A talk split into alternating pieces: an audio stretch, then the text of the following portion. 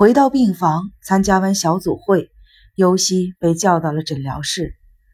这天并不是心理辅导日，加上刚刚跟长颈鹿和刺猬谈论过出院的事，尤西似乎预感到了什么。一进诊疗室，尤西就看见儿童精神病科主任跟土桥并排坐在一起。主任叫做水尾，六十岁左右，头发全白了，胖墩墩的。体型和脸型都是圆的。这位整个病房的最高负责人还没有直接给尤西看过病，但是在查病房的时候跟尤西打过招呼。水尾的目光离开了病历，抬起头来对尤西说：“坐下吧。”说着指了指面前的木椅，那把木椅通常是父母的座位。尤西浅浅地坐在了木椅上，水尾亲切地微笑着。用粗哑的声音说：“最近你恢复的好像不错呀。”尤西点了点头，没有说话。遵守规章制度，生活很有规律。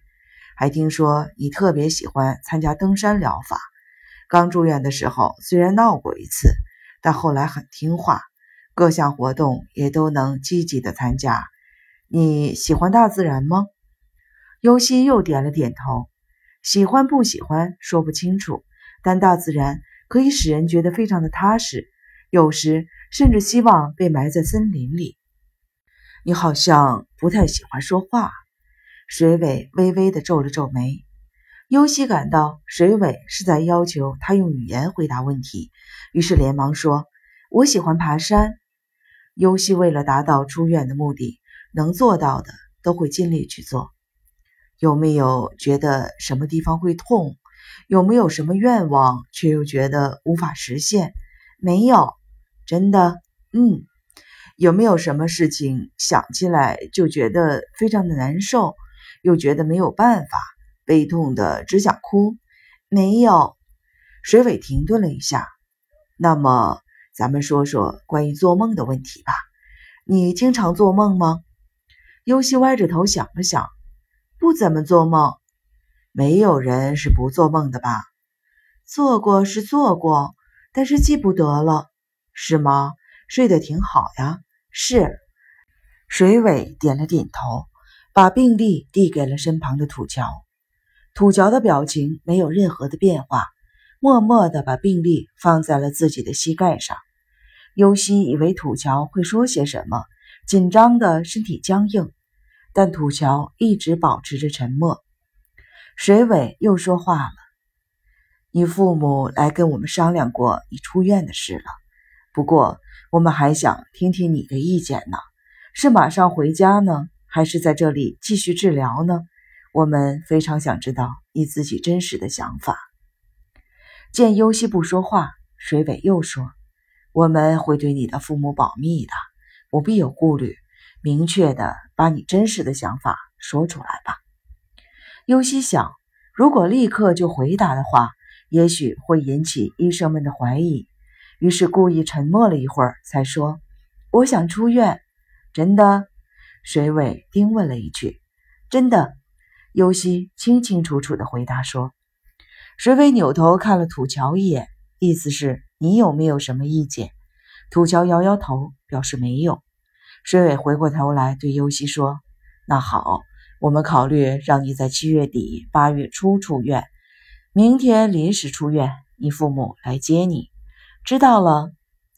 因为父亲熊座出差等原因，尤西只有过两个周末没回家，其余的周末都是父母一起接回家，又送回了医院。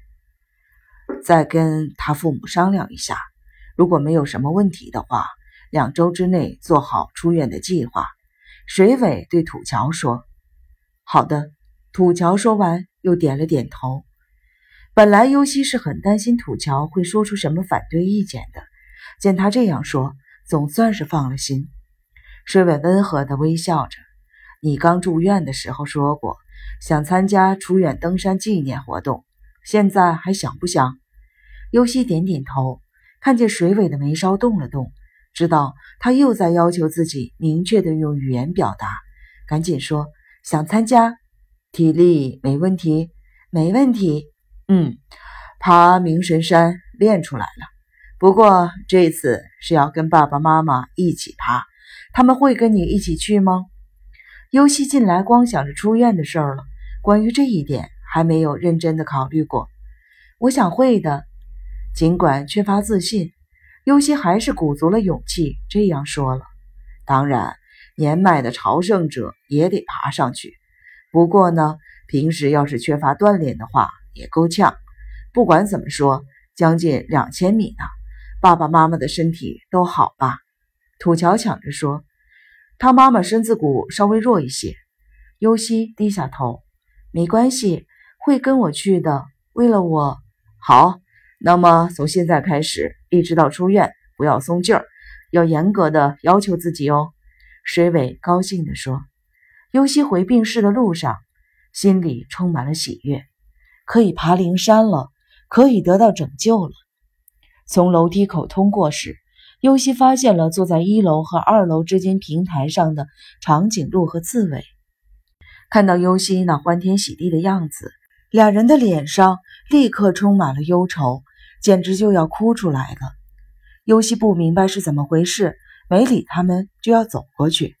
两人飞奔下楼，长颈鹿一边观察着护士值班室的动静，一边问尤西：“嘿，跟我们一起逃走好不好？”尤西停下脚步，看着他们俩，逃出医院，一起去旅行，怎么样？刺猬说。两人说的非常认真。尤西犹豫了，但是如果不把他们的话当作笑话，将会成为自己精神上的巨大的负担。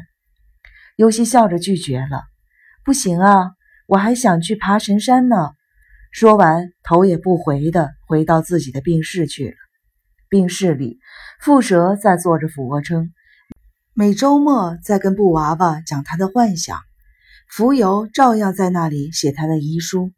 不知为什么，尤西觉得好像松了一口气。他静静地坐在了自己的书桌前。